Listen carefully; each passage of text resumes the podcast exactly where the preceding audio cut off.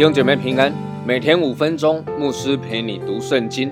今天我们所要读的经文是马太福音第八章第十八到第二十二节。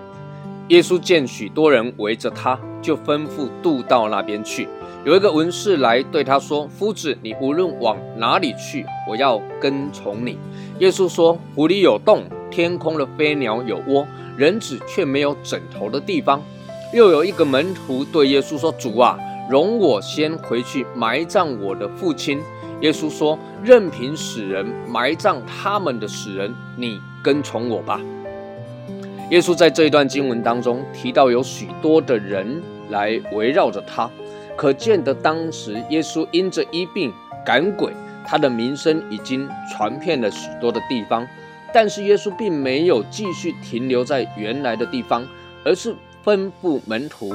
渡到提比里亚的对岸去，这表明了耶稣的服饰是全面性的，不因着他在这一处受欢迎，他就停留驻足，而是继续按着天父的引导，前往一切需要他的地方去服侍那一些有需要的人们。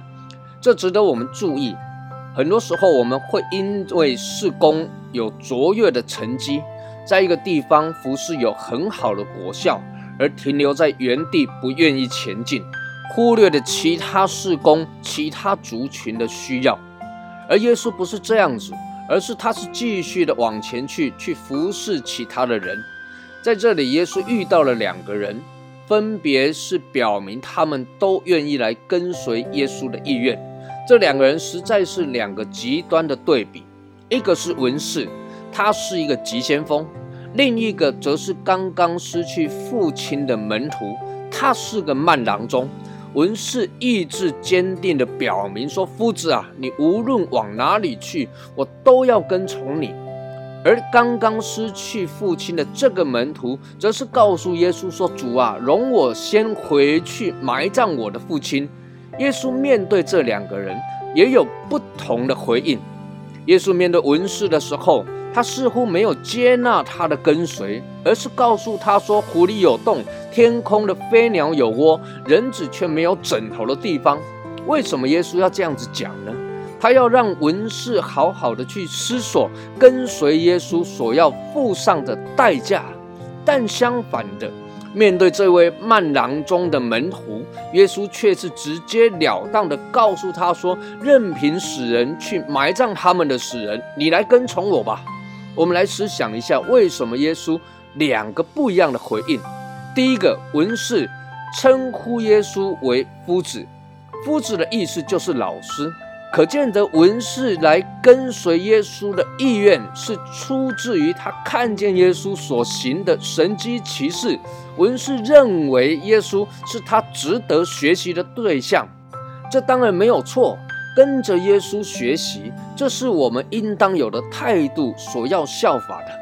但是，当学生与当门徒所需要付上的代价截然不同。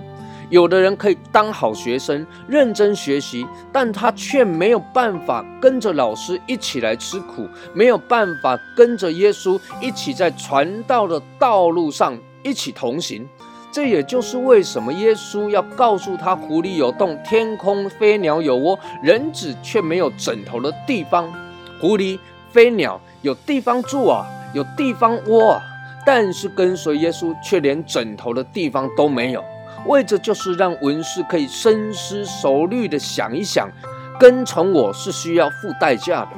而相反的，这位慢郎中的门徒，他称呼耶稣为主。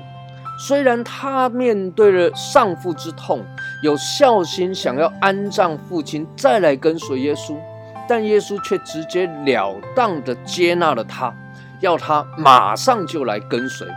耶稣知道人心里面的软弱，也明白人心思意念。耶稣的讲述令人感到不近人情，但耶稣讲的也是事实：侍奉要及时，奉献要及时。服侍也要及时，愿神赐福于你。